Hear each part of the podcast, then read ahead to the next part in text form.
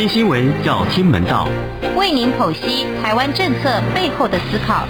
带您看懂全球政经局势的演变。每周六中年晃给您最及时的时事分析。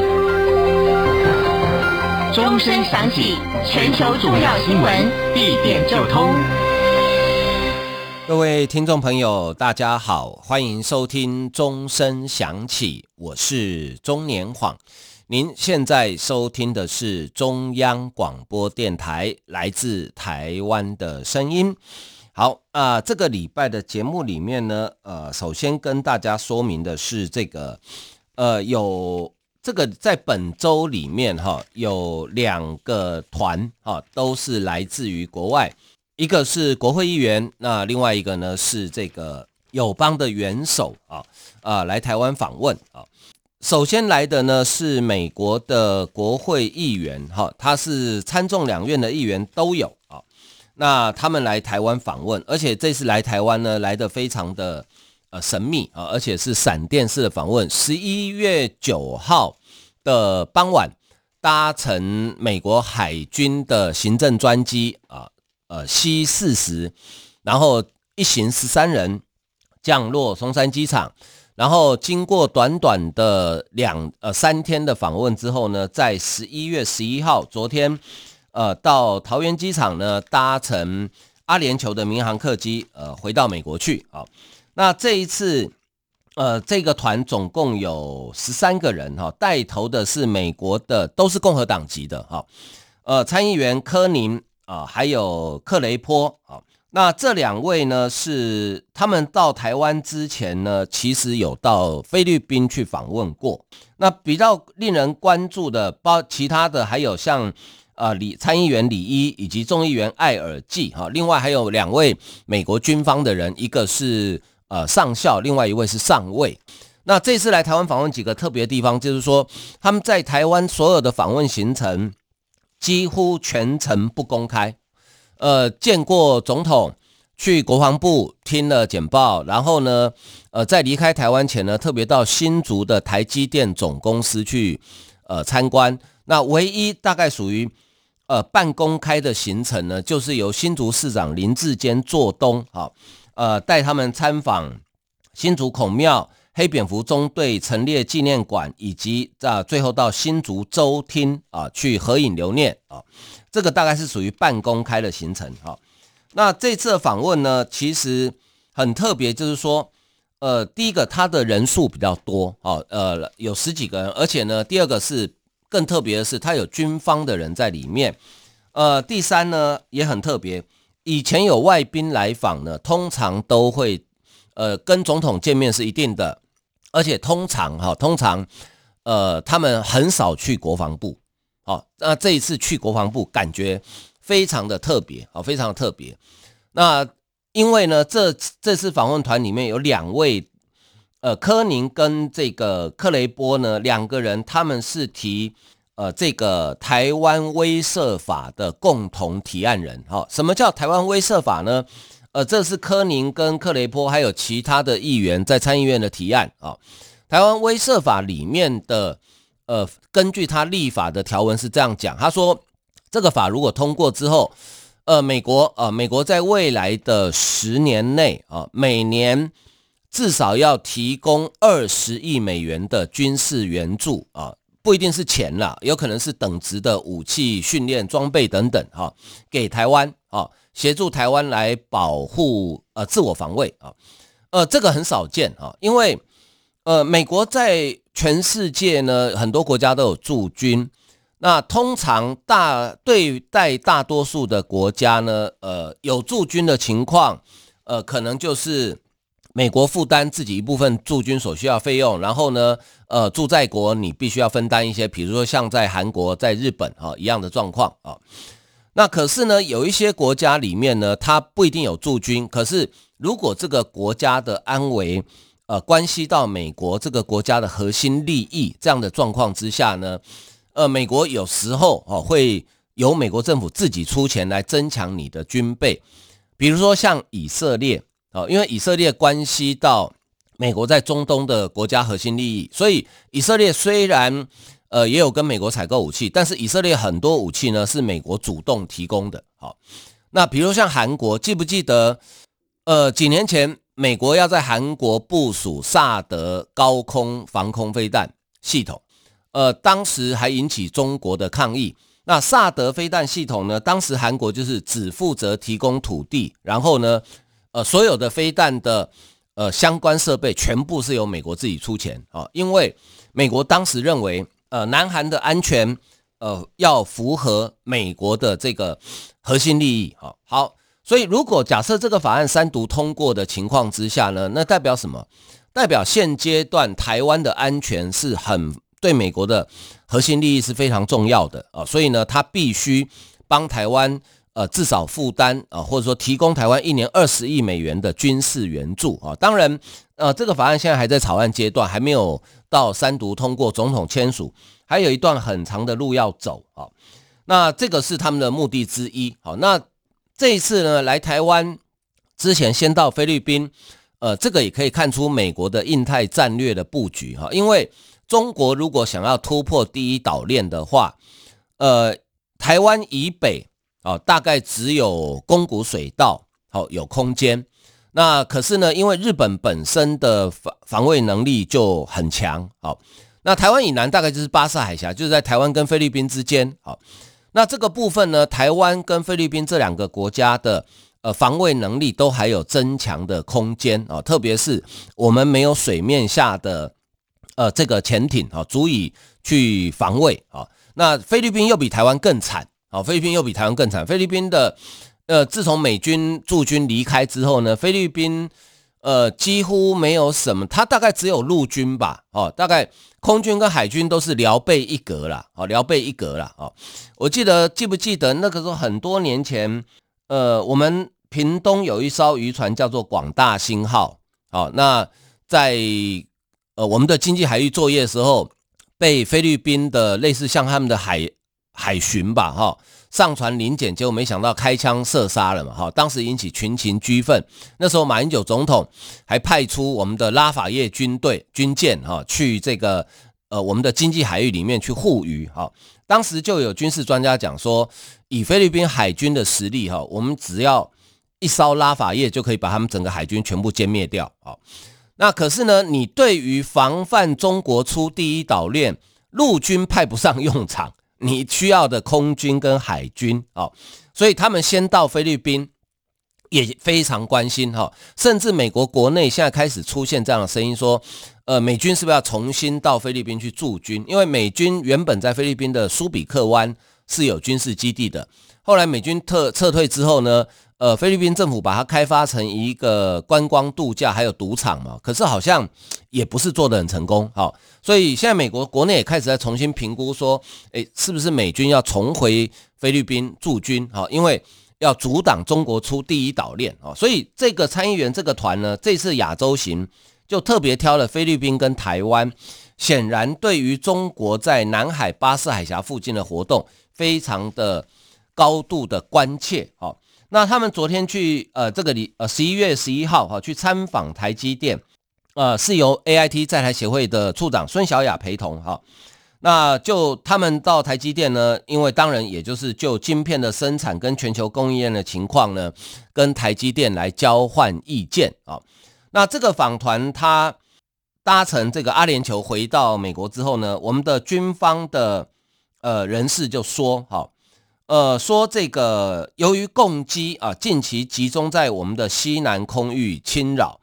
所以呢，这也是议员们关切的重点。共军企图利用这个海空域突破第一岛链，因此除了台湾有防卫需求，菲律宾更属迫切。这就是为什么访问团先到菲律宾，再到台湾的原因。美国呃，那就所谓的台湾威慑法哈，提供所谓的这个。呃，军备哈，不见得是马上给我们哈。呃，假假设通过的话了哈，有可能是比如说相关融资贷款添购飞弹或弹药啊，然后放在关岛等邻近的美军基地暂存。一旦台海情势出现变化的时候，可以在第一时间啊马上运补到台湾来哈。这个是呃关于这一团这个呃参议院的这个呃访。访问团哈，参议院的访问团哈。另外呢，这个呃，我们有帮啊，洪都拉斯的总统啊，有帮洪都拉斯的总统呢，呃，即将到台湾来访问啊，即将到台湾来访问啊。那这个访问呢，是在呃洪都拉斯的总统选举前啊，洪洪都拉斯的总统选举前啊，呃，这个很很罕见，因为这一次洪都拉斯的总统选举呢。呃，他们的这个在野党的总统候选人哈，就说如果他当选的话，就要跟中国建立邦交啊。那现任的总统是呃叶南德兹伉俪，他已经到台湾了，十一月十二号到十四号访问台湾啊。那叶南德兹伉俪呢，是应我国政府的邀请，率团来访问台湾。呃，这是叶南德兹总统第四度来台湾，他曾经在。二零一五年七月，二零一六年十月以总统身份来台访问，同时在两千年九月是用国会议长的身份来访问啊。那今年呢？呃，今年是台湾跟洪都拉斯建交八十周年，所以呢，呃，他特地应我们的邀请到台湾来访问啊。那因为呃，最近洪都拉斯在举行呃，在十一月二十八号。即将举行总统大选哈，所以其实是很少见哦。总统现任总统要争取连任，在大选前啊，到出国访问啊。那因为主要是因为他们在野党的候选人就有提出说，呃，如果他当选的话哈，如果他当选了，就假设在野党当选的话，要跟中国建立邦交啊。所以这个访问呢，也引起很多人的重视哈。但是我想，呃，如果有这个洪都拉斯的总统来访问的话哈。呃，应该是一个属于呃两国邦交相对属于比较稳定的状态了啊，比较稳定的状态，呃，他才会来呃到台湾来访问的哈。那呃，这个是关于呃本周哈，等于是有两呃两团的这个贵客啊到到台湾来啊。那当然呃还有一些事情，比如说像呃紧接着哈，可能在。过几天啊，美国总统拜登啊就要跟中国的国家主席习近平啊举行第一次的会面哈。当然，这个会面还是用线上会议的情况了哈。但这也是算拜登上任之后呃第一次呃跟习近平见面啊。他们前一次只有前几次都是打电话哈，这是他第一次见面。这个事情两呃两个人在会中会讨论些什么啊？会对呃台湾问题呃会有什么样的谈话啊？当然会引起我们的关心。不过在这个之前呢，呃，通常这个大国的领袖见面前哈，呃，总有总会有一些前戏啊。那最近美国的国务卿布林肯跟国家安全顾问苏利文大概都不断的哈在为。呃，拜习会在画下红线，特别是针对台湾问题的部分啊，比如说布林肯他在《纽约时报》举办的一场论坛里面啊，就有人问他说，美国会不会在中国武力犯台之际捍卫台湾？之前同样的问题，拜登有回答过哦，拜登是斩钉截铁的说会，我们会防卫台湾。好，那布林肯讲的就比较，毕竟外交官嘛，哈，布林肯讲的就比较。呃，含糊模糊一点哈，布林肯是这样说的，呃，他说美国啊会确保台湾有自我防卫的手段，他的目的在于绝不让任何人实际上企图以武力破坏现状。美国确保维护区域和平稳定的决心并不孤单，该区与该区以外的许多国家都会把单方面采取行动以武力破坏现状。视为对和平安全的一大威胁，而且发一旦发生这种事情啊啊，他们也会采取行动。布林肯还说，提供台湾自卫手段等于是对中国可能盘算的任何极为不幸的行动的最佳贺阻力啊。呃，布林肯讲的就比较稍微呃婉转一点哈，因为他说采取行动。但是采取行动的范围可能非常广泛，呃，可能是呃美军直接派兵来协助台湾，也有可能是提供台湾呃比较更先进的防卫性的武器，比如像八二三炮战的时候，美军就运了这个八寸炮来提供给台湾。好，那也有可能是派军事顾问团哦，各各种不同层次，他没有把话呃讲死啊，这个很典型外交官的呃说法哈，没有把话讲死啊，所以会采取哪一种行动？呃，但是他的目的，不管哪一种行动，他的目的就是让中国了解啊，你如果要用武力来改变现状的话。会付出很惨痛的代价。好，那白宫国家安全顾问呃苏利文呢，也在对澳洲的智库罗伊国际政策研究院视讯演说的时候说，美中在印太地区的激烈竞争不会演变为新冷战，美中可以在经济与科技等多重层面上一较高下，但华府也会在这些层面上捍卫自身价值。以及他也承认，中国将在可预见的未来会是国际体系中的一大要素啊，等于是苏利文唱的是白脸啊，意思告诉中国说，我们不一定会是新，不会是新冷战，也不见得会全面的对抗啊，有些议题还是可以合作的啊，但是布林肯唱黑脸说，可是我们美国也是有底线的啊，我们的底线就是你不可以用武力改变区域的现状啊，所以我想这。呃，布林肯跟苏利文的谈话都是为即将登场的这个拜习会啊画下一条红线啊，就是说，诶，有些东西我们可以谈，有些东西我们没得谈哦。又比如说，呃，美中两国最近就在这个联合国气候变化纲要公约第二十六次缔约方会议里面呢，呃，签了协议啊。就是两国要减少温室气体的排放啊，这个是有点出人意料，因为原本想说这两国应该谈不成。记不记得拜登那时候还在消消遣习近平说，这么重要的会议你都不来，你怎么要当？你要如何当一个大国的领袖啊？因为拜登啊，很多国家都去格拉斯哥开会，只有习近平没去哦，他不敢出国啊。所以呢，我想呃，大概就是呃，为拜习会的。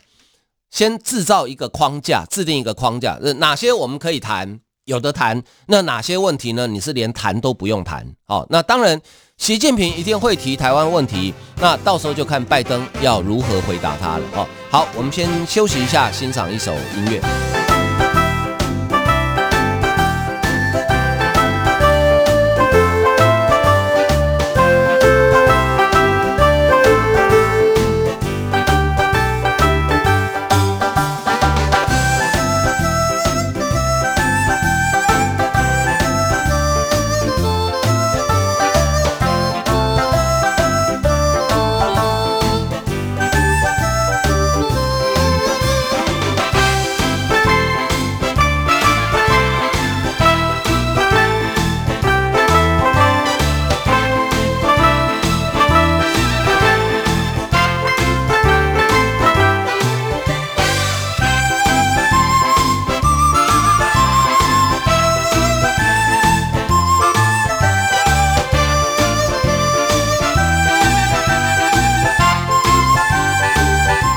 继续收听钟声响起，我是钟年晃。您现在收听的是中央广播电台来自台湾的声音。好，那前一阵子，呃，上礼拜节目中我跟大家说过哈，欧洲议会历史上第一个官方的访问团哈到台湾来访问。那《纽约时报》呃也有一篇类似的报道哈啊，《纽约时报》的解读是说，呃，他们派官方访问团到台湾来访问。显示欧洲对中国的怀疑越来越深，好，也显示他们越来越愿意啊加强跟台湾的往来。德国新政府跟明年法国总统大选会影响欧洲跟北京、台北的关系走向。好，呃，这篇报道呢是《纽约时报》驻台北的记者所写的。好，他说欧洲国家一向因为忌惮北京而跟台湾保持距离。但是近期连串外交活动暗示，欧洲内部可能产生微妙变化。转变原因之一是欧洲对中国强势姿态越来越灰心。啊，吴钊燮两周前在欧洲施展魅力攻势，啊，他用了魅力攻势，造访布鲁塞尔跟欧洲议会，呃，议员进行史无前例的非正式会面。啊，另外，欧洲议会以压倒性票数通过。呼吁欧洲联盟提升与台湾关系的报告，而且称呼台湾是印太地区伙伴与民主盟友。紧接着又派访问团啊，正式访问团到台北访问。呃，这个克斯曼啊，他们的这个委员会的主席哈，克斯曼会见总统蔡英文的时候说，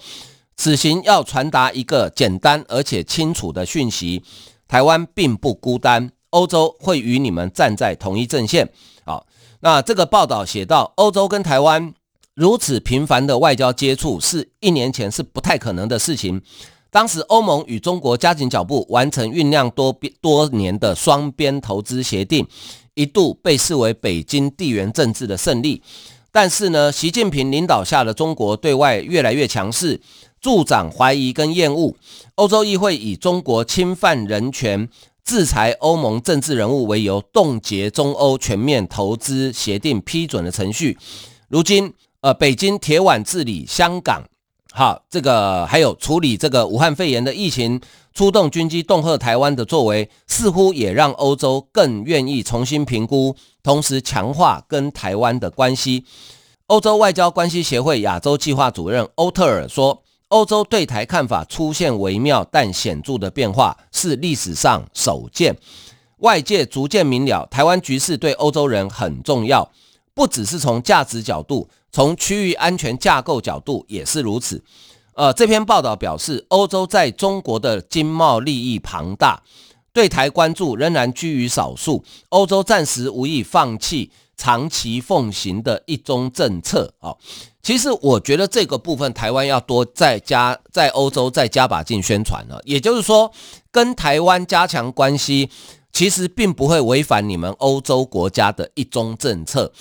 因为所谓的一中政策是世界上只有一个中国啊，但是台湾并不是中国的一部分。我觉得很多欧洲呃人可能搞不清楚这一点哦。我们这一点我倒是觉得我们的外交部啊驻外单位可以在欧洲多多加强宣传哈，就说哎，你们可以维持你们的一中政策没有问题，但是可也可以跟台湾加强发展，比如像立陶宛啊，像捷克，他们都没有违反他们的一中政策啊啊。呃，波兰也没有啊，但是都跟台湾加强往来。哦，呃，法国超过目前哈，呃，大概有一百五十万的公民，大概八千名士兵是在印太地区，因为法国在印太地区有一个属地啊，但其他欧洲国家都没有，也无意像美国一样在印太地区长期部署军力。英国与德国对台湾的态度比较模糊。一艘德国军舰在北京警告后，避免通过台湾海峡。英国则在九月派遣一艘军舰通过台海。欧洲一向以价值同盟自居，对台湾与欧洲许多人来说，双方似乎是自然而然的伙伴。台湾民主蓬勃发展，COVID-19 疫情期间，啊、慷慨援外，提升国际形象。近期全球半导体短缺，更凸显台湾在国际供应链不可或缺的地位。台湾也试图发挥强项。哦，欧洲议会代表团访问台湾三天期间，主要与政策研究团体、非政府组织讨论如何对抗假讯息。因为批评中国人权记录而被北京制裁的克克斯曼呢，在台北受访的时候，他说：“欧洲传统上更关注俄罗斯干预，而非中国。不与台湾合作是个错误，因为你在哪里可以找到比这里更了解中国政权的地方呢？”台湾也尝试跟欧洲呃深化经贸关系，呃，我们由我们的国发会主委龚明鑫带团的中东欧经贸投资考察团才刚从斯洛伐克、捷克、立陶宛回来。好，那台湾的终极目标呢是跟欧洲缔结呃双边的投资协定，而且着重呃这个关系制度化，以力抵抗北京对台湾采取的外交孤立政策。啊。那记者访问了淡江大学欧洲研究所的所长卓中红，他说，台湾很努力尝试吸引欧盟，借此分散出口风险，减少对中国的依赖。台湾试着抓住这一次的机会，与欧洲打造更持久而且正常化的关系。好，那欧洲对台湾支持到底会有多深呢？还有待观察。但是欧洲议会成员比欧盟理事会与欧盟执委会更有空间。对台展现政治友好啊！德国组成的新政府，跟法国明年总统大选，因为德法这两个是欧盟的大国嘛，哦，所以会牵涉、会关系到呃欧盟呃将来跟台湾的发展哈。当然，目前看起来，呃，德国的新内阁呢，应该不会对台湾呃太太冷漠哈，应该会对台湾会强化一点关系哈。好，另外来看的是，呃，这个全世界都在关心的有关于中国国家主席习近平啊，能不能够完成他的皇帝梦啊，完成他的终身制？呃，看起来是已经完成了一大半了，因为一连举行三天的中国共产党第十九届中央委员会第六次全体会议，也就是呃十六十九届六中全会。十一月十一号，在北京已经圆满闭幕，而且通过了共产党史上的第三份历史决议。啊、这个历史决议的重点是，呃，以习近平为主要代表的中共党人创立了习近平新时代中国特色社会主义思想。中共的百年奋斗也根本上改变了中国人民的前途命运，开辟实现中华民族伟大复兴的正确道路，展示马克思主义的强大生命力。好，也就是说，中国共产党建党一百年来，总共只通过了三份历史决议。好，第一份是毛泽东在一九四五年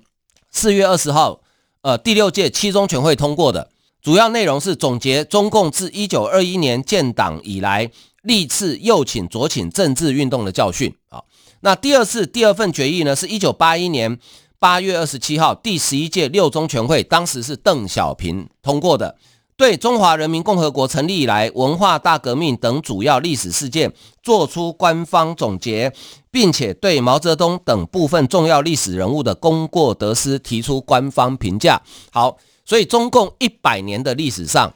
只出现过三份历史决议。好，呃，照以往的历史来观察，每一份。主导通过历史决议的当时的那位领导人呢，在这个决议通过之后，至少会再掌权十年，好，那甚至二十年都有可能。所以，呃，一般预估习近平至少会，呃，他的任期原本到明年嘛，哈，他至少会，如假设他身体健康的话了，哈，至少会做到二零三二年，啊，至少会做到二零三二年，好，那也就是他的第三任、第四任国家主席会继续干下去，啊。那这一份呃报告呢，昨天呃十一月十一号已经公布了哈，总共长达七千四百字，他对于中共一百年来历任的领导人都有所描述跟评价，你光看篇幅就知道呃谁比较伟大哦。其中跟习近平有关的有四段，跟毛泽东的有关的只有两段，跟邓小平、江泽民还有胡锦涛有关的只有各只有一段。哦，你就知道谁最伟大哈？当然是习近平最伟大。这应验了中国历史上一句话：历史是由赢家所写的。哦，输家没有资格写历史，是输家只会变成流寇啊，赢家就是呃正道正统啊。那公报里面提到，以习近平为核心的党中央呢，推动党跟国家事业取得历史性成就，中共百年奋斗的历史意义。是从根本上改变了中国人民的前途命运。在习近平的领导下，中国领导层表现出巨大的政治勇气。在外交方面，呃，公报赞扬习近平开创新局，使中国国际影响力显著提升。哦，反正就是习近平好棒棒了哈。总结简单一句话，其实只要六个字就可以写完了，就习近平好棒棒，这样就好了嘛。干嘛那么多废话？哦。那呃，一般的评估是这样，就是这一个历史性的决议呢，呃，比照毛泽东、邓小平，所以是为习近平明年在二十大，因为明年下半年在北京要举行二十大，为明年二十大的继续呃掌权呢奠定下的基础。但是是不是就此一帆风顺呢？也未必哈，因为呃，共产党的唯一，共产党内唯一不变的真理就是永远有斗争。所以呢，到明年下半年二十大之前，呃，大概中国的内部，特别是共产党的内部，还会有非常精彩的权力斗争。好，好，今天因为时间的关系，我们节目进行到这里，非常感谢大家的收听，谢谢，拜拜。